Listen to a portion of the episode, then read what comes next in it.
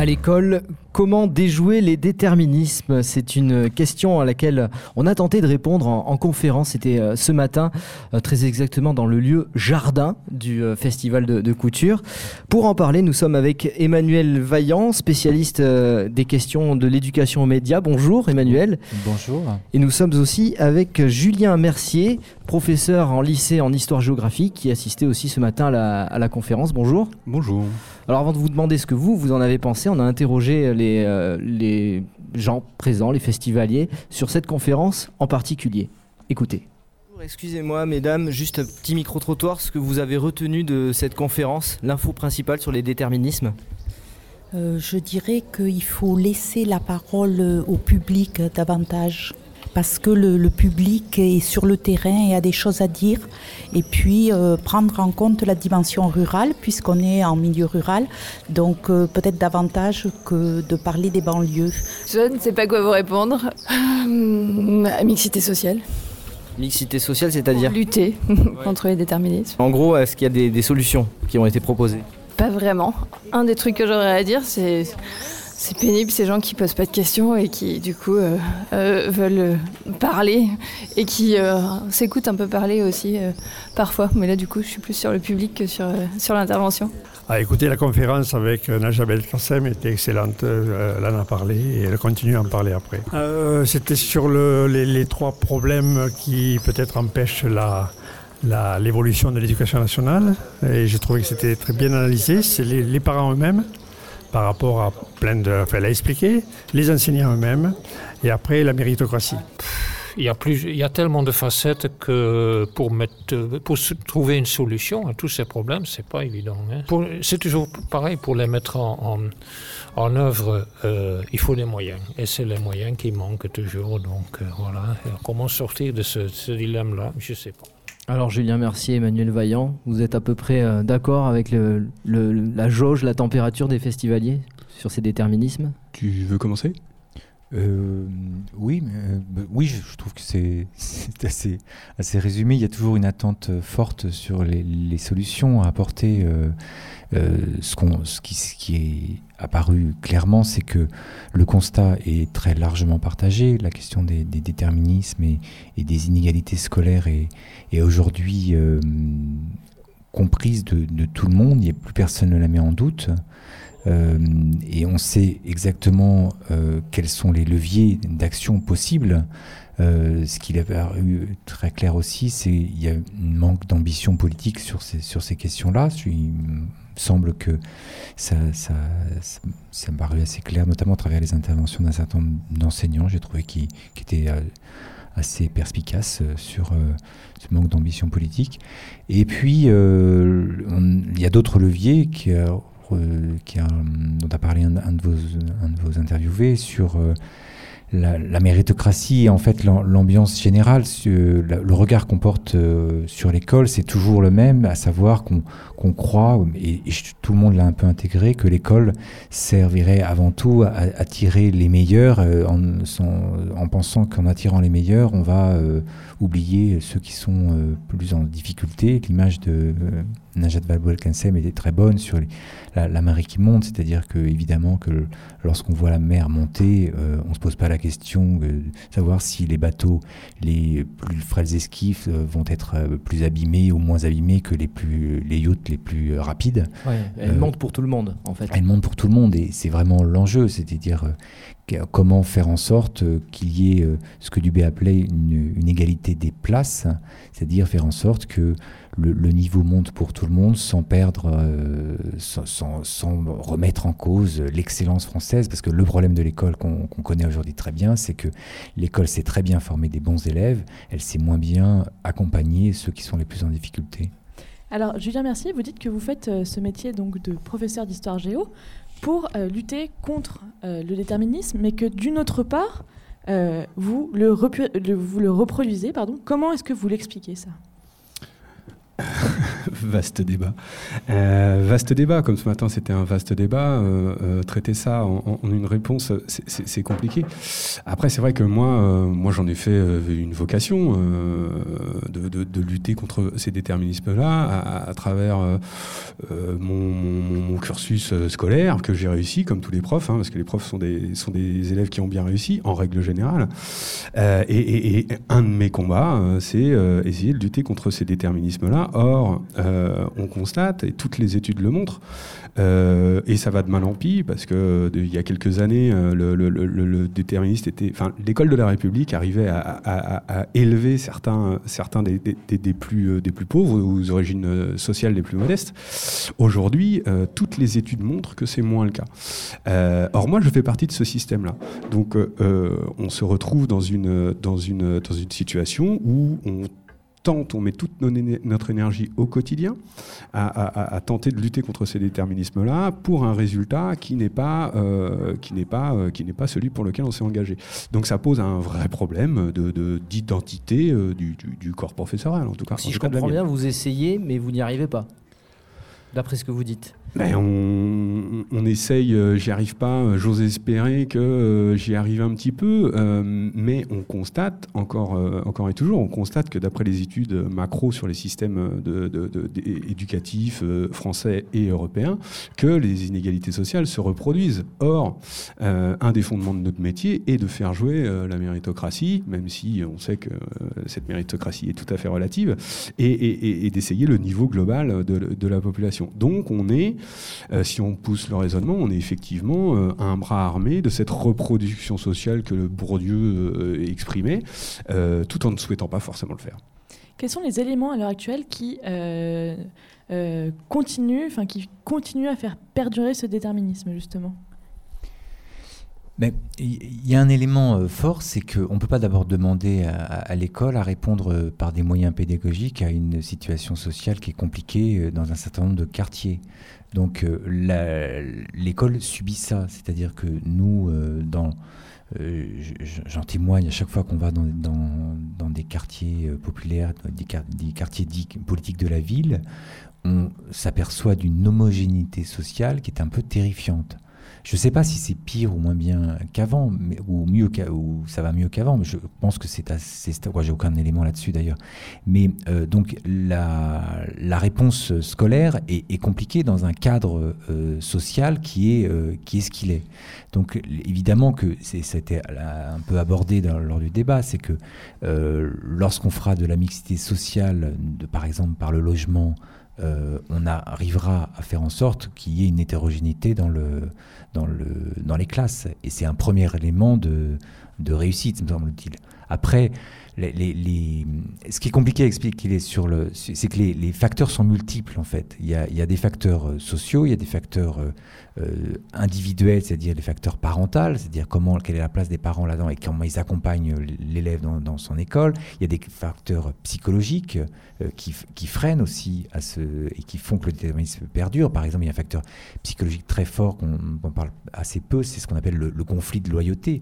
La difficulté pour un, un jeune d'un milieu, d'une classe populaire euh, défavorisé à sortir de son, de son cadre euh, habituel, euh, qui, au, risque de perdre et de trahir son milieu d'origine, ce qu'on appelle les transclasses. Emmanuel Vaillant, vous avez parlé de territoire et de mixité sociale. c'est un, sujet qui est à cœur aussi de notre ancienne ministre de l'Éducation, Najat Vallaud-Belkacem, qu'on a eu l'occasion d'interviewer à ce sujet notamment mixité et territoire euh, D'un territoire à l'autre, organiser la mixité sociale dans les établissements scolaires, ça ne peut pas se faire de la même façon. Et euh, il y a des territoires urbains dans lesquels, euh, parce qu'on revoit le parcours d'un bus par exemple, on est en capacité finalement d'embrasser une population plus diverse au sein d'un même secteur de collège, ce qui permettra d'avoir plus de diversité dans ce collège. Ça c'est en urbanité où les, les bus, les métros, c'est facile. En ruralité, euh, ça va pas du tout être la même affaire parce que si vous demandez à des parents d'envoyer leurs gamins euh, dans la commune d'à côté, c'est beaucoup plus loin. Et donc, du coup, c'est autour d'autres choses, autour par exemple de l'offre pédagogique, euh, de la création d'options particulières, etc., qu'il faut jouer. donc, je pense en effet qu'il y a un certain nombre de sujets sur lesquels vouloir des règles uniformes pour tout le monde, en fait, ça rend pas service. Qu'est-ce que vous en pensez de, de cette idée d'une éducation nationale qui serait uniforme partout et avec les mêmes règles, quel que soit le territoire? Euh, bah, c'est une Ce que condamne hein, Najat Vallaud-Belkacem. Non, je ne pense pas qu'elle le condamne euh, tant que ça. Hein. je pense qu'elle euh, elle, euh, elle, met en place un certain nombre de valeurs qui doivent être les mêmes et de principes qui, qui doivent être les mêmes sur l'ensemble du territoire. Après, c'est clair qu'une solution apportée à un territoire rural ne sera pas la même qu'une solution apportée à un territoire urbain et qu'il faut savoir déléguer et, et, décentraliser à ce niveau-là. Mais il me semble important que l'éducation reste nationale, justement pour cette histoire de mer qui, qui, fait augmenter tout le monde. Euh, à la même vitesse. Euh, ça, me semble être le point de départ. L'éducation doit rester nationale, même si les solutions doivent être euh, personnalisées. moi, je souscris au propos qui vient d'être dit. qui vient d'être dit. L'école, c'est le réceptacle d'un ensemble d'éléments de la société qui font irruption au, sein de ce temple qu'est l'institution scolaire. dans certains quartiers ou dans certains milieux, c'est certainement le seul territoire de la République. Enfin, c'est un des seuls, voire le seul territoire de la République où on peut laisser les questions de religion euh, non pas à la porte, mais euh, évoluer dans cet environnement qui est protégé. Euh, et, toutes les pressions qu'il y a ne peuvent être résolues par l'école. Donc si on n'arrive pas à mettre en place des, politiques qui soient plus globales que seulement la politique éducative, on ne résoudra pas les problèmes de l'école. Donc on parle ici de politique de transport, de politique de logement, des politiques écologiques. Voilà, ce plan massif-là, si on ne prend pas un peu de recul et qu'on n'arrive pas à mettre euh, l'ensemble de ces, euh, de, ces pièces pour assembler le puzzle, on n'y arrivera pas. On ne passera pas que par une politique éducative. Emmanuel Vaillant, vous avez beaucoup intervenu, vous êtes beaucoup intervenu dans les ZEP, les zones d'éducation prioritaire. Avec qui s'appelle maintenant des REP. D'accord. Réseau d'éducation prioritaire ou des REP et REP+. Et avec le recul, euh, ça marche? Euh, avec le recul, ça marche. Euh, peut-être que déjà, vous pouvez nous, expliquer peut-être le, dispositif de la zone d'expression prioritaire? Oui, mais juste avant, je voulais, je voulais juste donner une petite note d'optimisme dans ce, ce cette dépression généralisée sur, sur l'école. Vous êtes auteur des bonnes euh, nouvelles de l'école. Hein, voilà, j'ai travaillé pendant. En fait, j'ai une fatigue sur, la, sur le discours sur la crise de l'école. Oui, l'école va mal. Oui, oui, il y a des, des difficultés. Et, euh, et, je me suis dit, euh, il y avait un décalage entre d'un côté un discours très pessimiste sur l'école et de l'autre, des enseignants comme vous, qui je trouvais extraordinaires dans leur mobilisation, leur capacité à faire bouger les lignes localement, à inventer des nouvelles manières de faire, etc. Et, j'ai voulu faire un, tour d'horizon, j'ai vu une trentaine d'établissements, pour aller voir dans, des cadres, dans un cadre très classique éducation nationale, qui, en, le cadre classique éducation nationale, c'est qu'ils ont en commun, de, ils ne choisissent ni leurs profs ni leurs élèves. Ce qui diffère de donc c'est la contrainte. Euh, obligé de, l'éducation nationale. Et comment dans ce cadre contraint il est possible euh, d'inventer, d'imaginer, de faire des choses qui font bouger un peu les lignes? Et j'ai trouvé, euh, si on peut noter, j'ai trouvé que c'est, il me semble que c'est du terrain des enseignants que les choses peuvent changer. C'est-à-dire que je crois plus beaucoup aux, grandes politiques publiques euh, euh, et au grand cadre général posé par le... Alors bien sûr, il y a le cadre des programmes, le cadre de, euh, des, heures, etc. Mais et j'ai l'impression que c'est par les, innovations et les actions. Mais quand on dit innovation, c'est un terme un peu fourre-tout. C'est pas de l'innovation, c'est pas de la startup nation. C'est comment, en inventant des nouvelles manières de faire, on peut euh, produire du changement et produire des, des, des, petits avancées dans la manière d'apprendre le, le, rapport à l'école, le désir d'apprendre des élèves, etc. Et c'est pour ça que je, moi, je, je, je rends hommage euh, à, tous les enseignants qui, qui aujourd'hui travaillent à ça, euh, comme vous, vous, sans doute, et comment vous arrivez dans un cadre contraint à euh, vous mobiliser et à faire bouger un peu les lignes. Alors sur les nouvelles, euh, sur les innovations euh, dont vous parlez, et notamment le, le mélange des individus qui œuvrent autour de l'éducation des enfants, là aussi Najat Vallaud-Belkacem s'est exprimé sur cet enjeu de concilier l'individualisation des parcours scolaires pour que chacun réussisse à son rythme avec celui du collectif. Oui, c'est vrai que le sens du progrès pour l'éducation, c'est d'aller vers euh, une meilleure adaptation à chaque élève. Euh, parce qu'on ne peut plus... Euh, gérer les classes comme si c'était des masses uniformes et, homogènes. Elles ne le sont pas homogènes. On a des élèves extrêmement différents et c'est plutôt quelque chose dont on peut se réjouir que de comprendre que depuis quelques décennies, l'école est plus ouverte aux élèves en situation de handicap, on reconnaît un certain nombre de difficultés qu'on ne reconnaissait pas par le passé, comme la dyslexie, etc., euh, ou même les élèves précoces, par exemple. Donc oui, c'est le sens du progrès que d'avoir des professeurs formés à mieux prendre en charge cette diversité et d'avoir également des outils, je pense notamment à l'outil numérique lorsqu'il est bien utilisé, qui euh, permettent finalement, euh, par exemple, de donner des exercices différenciés à aux 25 élèves ou 30 élèves de sa classe en fonction de l'endroit où ils en sont de compréhension euh, du cours. parce que c'est ça qui leur permet de progresser chacun et pas simplement ceux qui ont compris le cours. Donc il faut développer et travailler cette euh, individualisation progressive des apprentissages. Euh, et en même temps, une classe, c'est un lieu collectif. Donc il ne s'agit pas d'avoir euh, finalement des classes à un élève. Il s'agit bien d'avoir un groupe par lequel une émulation se produit, les uns tirent les autres, la discussion, les interactions entre les uns et les autres apprennent aussi des choses aux élèves. Moi, je pense que ça passe d'abord par la formation des enseignants. C'est extrêmement important. Enfin, de toute façon, elle est au cœur de tout, la formation des enseignants, parce que sinon, tout ce que vous mettez en place, que ce soit des changements de programme, des changements de pratiques pédagogiques ou euh, même l'introduction du numérique, devient gadget si les professeurs sont pas formés pour euh, en tirer le meilleur.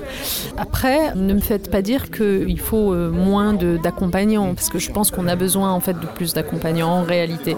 Et pour moi, c'est pas incompatible de dire on introduit du numérique, par exemple, et, et, on a besoin de plus d'accompagnants. Euh, euh, et dans ces accompagnants, justement, il faudrait euh, mieux reconnaître la diversité des métiers dont on a besoin au sein de l'éducation nationale. Quand vous voyez le fait que les AVS, par exemple, qui s'occupent des élèves en situation de handicap, sont toujours considérés comme étant un peu à côté du système, pas vraiment appartenir à l'éducation nationale, travailler sur des contrats courts, etc.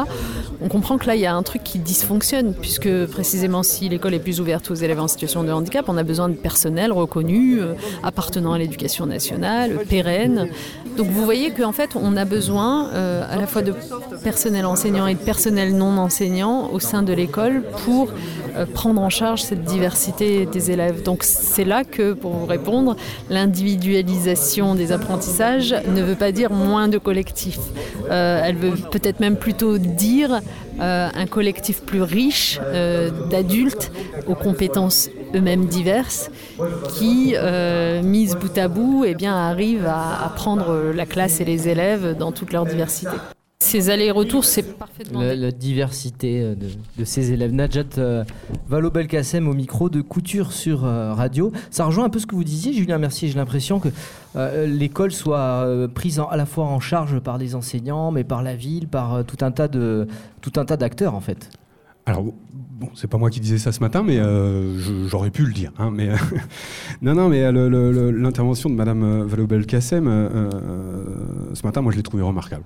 tout simplement, voilà, je l'ai trouvé remarquable. Par contre, sur cette question de l'individualisation, forcément, forcément que c'est mieux forcément que c'est mieux d'aller euh, au plus proche des attentes de l'individu, forcément que c'est mieux de, de, développer euh, la, marge de progression de chaque élève, forcément qu'on tend tous à ça.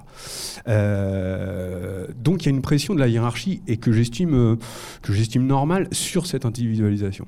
En même temps, on a des conditions de travail qui, moi j'ai 35 élèves par classe. Donc, comment faire de l'individualisation sur une heure à 35 élèves par classe? Eh ben, eh ben, je le fais pas pour toute la classe. Je fais pour le groupe qui avance, qui me suit.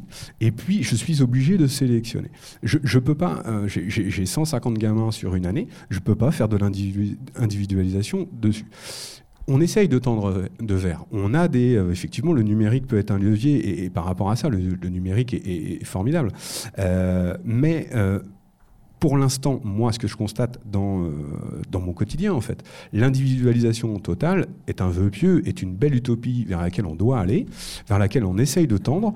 Euh, et enfin, dernier lieu, en termes de formation, alors bon, on pourra discuter de, choses plus joyeuses, hein, parce que l'éducation, c'est plein de choses joyeuses, de, de, relationnel avec les enfants, à l'intérieur d'eux. Enfin, bon. mais enfin, d'un côté, on a l'institution qui nous demande l'individualisation, et de l'autre côté, on n'est pas formé à ça. Euh, moi, j'ai passé des, j'ai passé des. C'est ce qu'elle dit aussi, hein, la formation des enseignants. Tout à fait, mais elle connaît le dossier certainement mieux que moi. Moi, je suis au bas de l'échelle, elle, elle l'a géré. Euh, et on n'est pas formé à cette individualisation, ou très peu. Donc, on bricole, mais on bricole avec de l'humain, et, euh, et, c'est pas toujours, voilà, c'est pas toujours simple. Maintenant, effectivement, parfois ça marche. moi, je fais passer le bac à certains. certains partent de loin, l'obtiennent, viennent nous remercier parce que on a suivi au plus près, mais euh, euh, au niveau euh, des, principes globaux, on a du mal à, mettre en place cette individualisation. C'est une évidence. Alors, on a l'exemple sur le, cours d'histoire géo de, Julien Mercier. Donc, peut-être un autre exemple qui pourrait nous éclairer sur la question, ce sont des, ateliers peut-être plus en dehors de l'emploi du temps traditionnel des élèves sur l'éducation aux médias. Et ça, c'est vous qui les menez, Emmanuel Vaillant. Comment ça se passe un atelier d'éducation aux médias? Vous arrivez avec petit, des petits journaux à, déchiffrer, à savoir comment ça marche? Pas du tout. Euh, mais juste avant de répondre à votre question sur l'individualisation, c'est vraiment le, cœur du, sujet, il me semble. Le, euh, Mérieux, lui, parle de, de, la pédagogie de garçon de café. Vous voyez un garçon de café aux heures de pointe? Euh, c'est ça la difficulté d'un enseignant dans une classe. C'est comment répondre à, une demande, ça rend dingue, c'est extrêmement compliqué. Donc, euh, évidemment, euh, c'est le cœur du, sujet. Et j'adhère complètement à ce que disait effectivement, euh, ce que vous disiez et ce que disait Madame Valo Belkacem, c'est que la, formation est au cœur de, et, le parent pauvre de l'éducation nationale. C'est une misère. De, de, c'est même un scandale. De, la formation initiale comme la formation continue. et surtout la formation continue. C'est-à-dire heureusement, on va pouvoir se former pendant nos vacances d'ici peu. Donc, c'est une des clés. On cherche, on cherche des solutions. C'est une des clés, la formation. C'est vraiment faire de vrais plans de formation des enseignants, euh, sur, euh, notamment sur l'utilisation des outils numériques et euh, pour permettre cette individualisation. Donc, et pour, pour, répondre à votre question, euh, oui, nous on est euh, donc euh, en plus d'être journaliste, j'ai développé un dispositif qui s'appelle la, zone d'expression prioritaire, qui est un dispositif d'éducation aux médias et d'accompagnement à l'expression des jeunes via des ateliers d'écriture qui sont animés par des, des journalistes. Ce qu'on, ce qu'on, ce que je crois beaucoup, c'est ce qu'on pourrait appeler des, des alliances éducatives, c'est-à-dire qu'on pense que il, est, il est important que l'école, et ça se passe super bien avec les lycées, les collèges euh, même les autres structures avec lesquelles on travaille, fasse appel à d'autres acteurs professionnels pour euh, répondre à des besoins particuliers, mais aussi pour permettre aux élèves de se décaler d'un rapport élèves, euh, enseignants et de voir d'autres, euh, quand on arrive nous en tant que journaliste à l'école, ça change. sortir du cadre un peu. Euh, sortir du cadre scolaire, voilà. Est-ce qu'on est dans les clichés ou est-ce que vous, vous voyez des choses qui pourraient nous surprendre par exemple Est-ce que vous avez une phrase ou un commentaire d'élèves comme ça qui qui correspond pas du tout à l'image qu'on s'en fait? Euh, de l'image qu'on se fait des élèves Des élèves dans le cadre de ces ateliers de. Bah, dans le cadre de ces ateliers. Médias. Oui, en fait, ce qu'on fait précisément, c'est que nous, on fait pas de l'éducation média au sens où on va vous expliquer comment on fait un journal. On n'arrive pas du tout avec les journaux. On, arrive en, leur disant vous avez des choses intéressantes à nous raconter. Euh, on va vous accompagner pour les, pour les raconter à la manière d'un journaliste qui fait un récit, un récit factuel, très, très, très précis et ce récit, euh, on va vous accompagner à le, mettre en, œuvre, à l'écrire. On fait des podcasts ou des, aussi maintenant des vidéos, et on, va ensuite le publier. Et donc on prend au sérieux votre histoire et avec l'idée que euh, ce que vous allez raconter, votre petite histoire, raconte la grande histoire. les questionnements et les sujets qui vous importent, qui vous concernent, votre expérience, fait écho à d'autres à d'autres histoires. Et donc pour répondre à votre question sur euh, est-ce qu'on a des surprises? Oui, on a plein de surprises, c'est-à-dire qu'on a on a des jeunes qui vont tout d'un coup, à partir du moment où ils se sentent autorisés à prendre la parole dans un cadre médiatique, vont euh, sortir du cadre scolaire et nous révéler des choses qui parfois sont douloureuses, je pense récemment à un, garçon qui nous, nous révélait son, son, homosexualité et qu'est-ce que c'est que vivre son homosexualité dans un cadre scolaire quand on est lycéen. Tout d'un coup, euh, le fait d'avoir une écoute et de se dire tiens ce témoignage va faire va faire acter va raconter quelque chose tout d'un coup le, garçon s'est senti libéré de quelque chose ou plus plus douloureux. Alors évidemment quand on, invite les jeunes à se, à se raconter euh, il y a des histoires un peu difficiles mais quand on parle de harcèlement scolaire de violence etc donc ils nous parlent de tout ça et ça fait écho à, et ça leur permet de bouger dans le cadre scolaire Merci beaucoup euh, Emmanuel Valiant, pardon, et, Julien Mercier pour vos témoignages et d'être venus sur notre